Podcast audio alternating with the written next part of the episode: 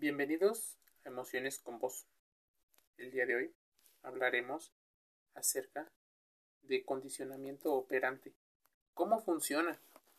¿Cómo nos han educado a partir de los premios, las recompensas o estas situaciones que pudiera parecer positivas? Pero hay un fondo detrás de esto. Mira, la definición de condicionamiento operante es una forma de aprendizaje que consiste en asociar un estímulo a una respuesta, con la finalidad de que la respuesta produzca más o menos bienestar.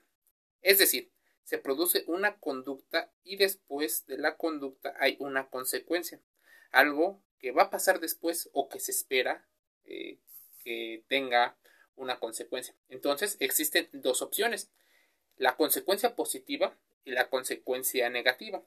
Tal vez incluso existe un espectro de todo ello, pues sería ideal que fueran solo dos respuestas, pero tal vez existen en la vida más variables.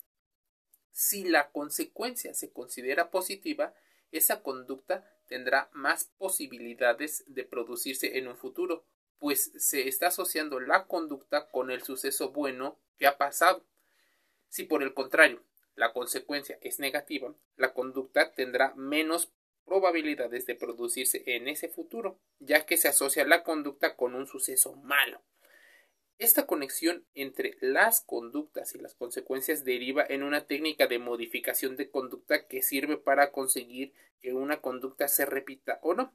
Existen diferentes condicionamientos operantes.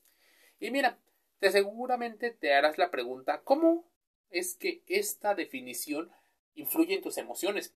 ¿Cómo es que el sistema educativo, probablemente los premios y castigos que normalmente utilizan los trabajos en las escuelas, que utilizan, por ejemplo, los padres, o incluso algunos medios de comunicación o sistemas empresariales. Mira, existen tipos de condicionamiento operante. Está el que te decía refuerzo positivo, cuando después de la conducta ocurre un suceso bueno. Por tanto, se producirá un aumento de la presencia de la conducta. Tal vez por eso te dan premios que aparentemente están dimensionados como positivos por hacer algo mínimo. ¿Te has dado cuenta que algunas empresas te dan un premio por suscribirte a, a su servicio? ¿Qué pasa con el tiempo? Lo que buscarían sería una respuesta positiva a tu conducta. O sea, tú te suscribiste, ellos te dieron aparentemente un premio y después el premio desaparece, pero tú sigues ya suscrito porque has visto que las barreras que se te habían puesto al principio ya no estaban y ahora tú seguirás por rutina. Está el refuerzo negativo, cuando después de una conducta no ocurre o deja de ocurrir un suceso malo ya que está pasando, lo que también aumentará la presencia de la conducta. ¿Te ha pasado que los retardos, por ejemplo, en los trabajos, en la escuela, tienden a llevar como consecuencia el castigo, el regaño, la sanción? Bueno, probablemente es porque se ha puesto un refuerzo negativo. Probablemente la idea es inhibir la conducta o frenarla, poner una especie de contención, pero normalmente muy mal hecho porque no entiendes los motivos por los cuales las personas lo hacen. Existe incluso un refuerzo eh, operante de omisión cuando después de la conducta no ocurre un suceso bueno, así disminuirá la presencia de la conducta. Así, pareciera que se manipulan nuestras emociones como si fuéramos animales solo animales y no animales pensantes. ¿Qué pasa con el castigo? Cuando después de la conducta ocurre un suceso malo, o lo que llamamos malo, disminuirá la presencia de esa conducta. El condicionamiento instrumental que, por ejemplo, eh, eh, estudió Frederick Skinner, es uno de los autores más importantes. Y es más, Edward Thorndike eh, llamó con esta situación como condicionamiento instrumental. La diferencia conceptual se basa en el nombre que no en la naturaleza del aprendizaje. ¿Qué podemos conseguir con ese condicionamiento operante? Bueno, lo que los autores mencionaban es que podemos conseguir con el condicionamiento operante es el conocido moldeamiento de la conducta. Ponle atención a ese concepto, moldeamiento de la conducta. Los conceptos más importantes son la adquisición y la extinción. La historia de la conducta a extinguir debe ser más rápida cuando el origen de la conducta es reciente y más lenta cuando la conducta tiene una larga historia de ocurrencias. Por lo cual, por ejemplo, si pones una sanción, lo más probable es que tenga que ser gradual, poco a poco, porque si no, existirán diferentes formas de oposición por parte de la persona o del grupo involucrado. El reforzamiento que se ha recibido la persona tiene que ver también con un grupo. Así que normalmente las personas, por ejemplo, los líderes de alguna empresa que hacen este tipo de situaciones tajantes, claramente no saben de comportamiento humano. Solo esperan repetir las conductas que les enseñaron probablemente en casa o que les han reforzado positivamente como castigadores para inhibir conductas que se supone están mal en contra del rendimiento, en este caso. Así bien, estarían muy mal, pues no conocen el comportamiento del humano. Piensan, por ejemplo, que no deberían de llegar a negociar, pues unos son los empleados, los esclavos, o como le quieras decir, y los otros son los jefes, los líderes, los dueños del poder, por lo cual a veces la situación de refuerzo positivo o negativo, sería más una guerra de egos. Si bien el nivel de privación del refuerzo tiene que ver con el tiempo y con el nivel de intensidad, debes de entender esos conceptos, pues ¿qué puede provocar? Puede provocar ansiedad, puede en, de manera repetida, puede ocasionar ciertas sensaciones de malestar, vergüenza, depresión. ¿Por qué? porque se está modificando o moldeando nuestra conducta a favor de una situación que a alguien le conviene, pero no necesariamente nos conviene a nosotros. ¿O sí? Bueno, es parte de los muchos debates y de la generalización que se hace para conocer bastante de nuestras emociones. Se debe de tener en cuenta que la aplicación de la extinción produce un incremento en la frecuencia e intensidad de la conducta en los primeros momentos de la aplicación. A esto se le denomina estallido de extinción. También puede aumentar los comportamientos agresivos o lo que le llaman emocional, por lo cual muchos y muchas nos gustaría que eh, se comportaran de cierta manera. Lo cierto es que pensamos que somos racionales. Sobredimensionamos nuestras capacidades según la información o sobre las experiencias que hemos tenido. Pensamos que lo hemos superado a partir del tiempo o de la mucha experiencia que tenemos. Déjame decirte que no.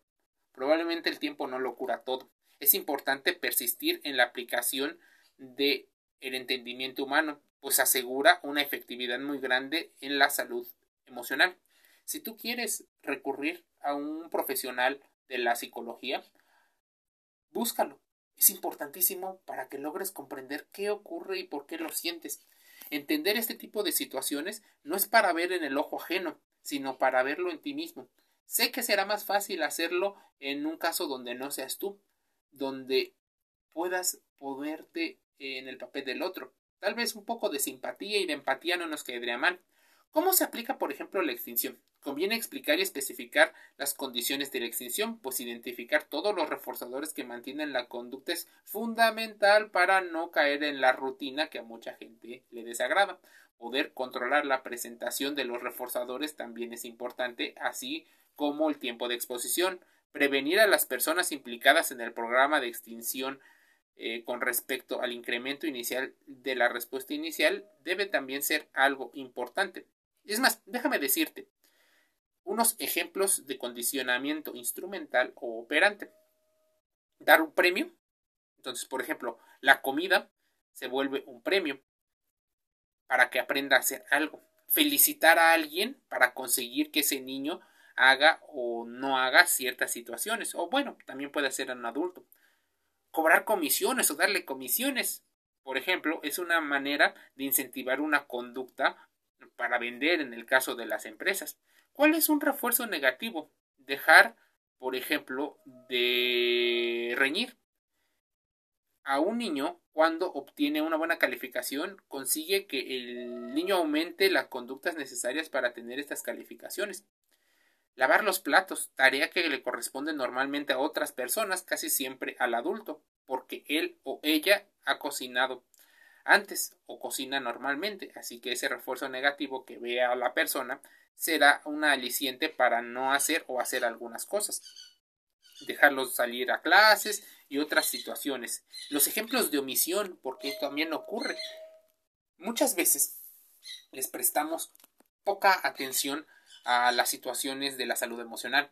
Normalmente los padres suelen aplicar una característica muy importante, que es ser proveedores de las cosas más básicas, como el alimento, eh, la vivienda, la vestimenta, y en, pero en situaciones sociales normalmente nos dejamos guiar por nuestros sesgos cognitivos y nuestras emociones que están normalmente respondiendo al entorno.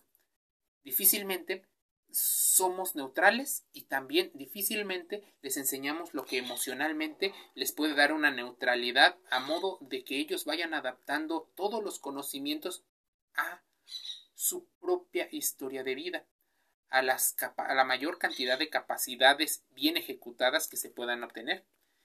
La omisión es no prestar atención, por ejemplo, a un niño cuando éste se está comportando mal o bien, podría ser bueno o malo, y ahí nacen muchos de los principios de las heridas emocionales o las heridas infantiles, como el abandono, el rechazo, la humillación. Incluso genera estados como el apego ansioso y el apego evitativo, así como el apego ambivalente. No contestarle a un niño, no interactuar con él, difícilmente ser expresivo, dar trabajo extra, quitar alguna situación y regañar son partes de los condicionamientos operantes. Mira, ¿Qué diferencia tiene el condicionamiento operante y el condicionamiento clásico? Bueno, el creador o máximo autor del condicionamiento clásico es Iván Pavlov y consiste en asociar un estímulo incondicionado a generar una respuesta con un estímulo neto que por sí mismo no provocaría ninguna respuesta. Así, muchas veces también la gente manipula a las otras personas para obtener su atención, su cariño, su dinero. Así que todas estas ideologías que normalmente te enseñan con respecto a las actitudes que debe de tener una persona que pueda llegar a ser hombre alfa, mujer alfa, eh, gentes de alto valor, todos pueden incluir una parte de condicionamiento operante, pero como incentivan el pensamiento mágico, el pensamiento emocional, y normalmente la guerra de poderes entre las personas suele tener graves consecuencias. No incentivan el pensamiento crítico, el pensamiento lógico, porque eso no está dentro de las habilidades de los, de los falsos coach o gurús, incluso influencers ahora con la era del Internet. Si bien todo esto es importante para que lo entiendas, también es importante que contrastes la información aquí dicha. Si quieres saber un poco más, es importante que informes en libros, en videos de especialistas de la salud médica como psicólogos profesionales y que contrastes esa información con diferentes autores, aunque entre ellos se puedan llegar a contradecir, a modo de que tú obtengas la mayor información y una amplitud de conocimientos más extensa. También puedes escuchar los podcasts de Emociones con Voz en Spotify, Google Podcast, Apple Podcast y Anchor FM de manera gratuita. Te envío un saludo.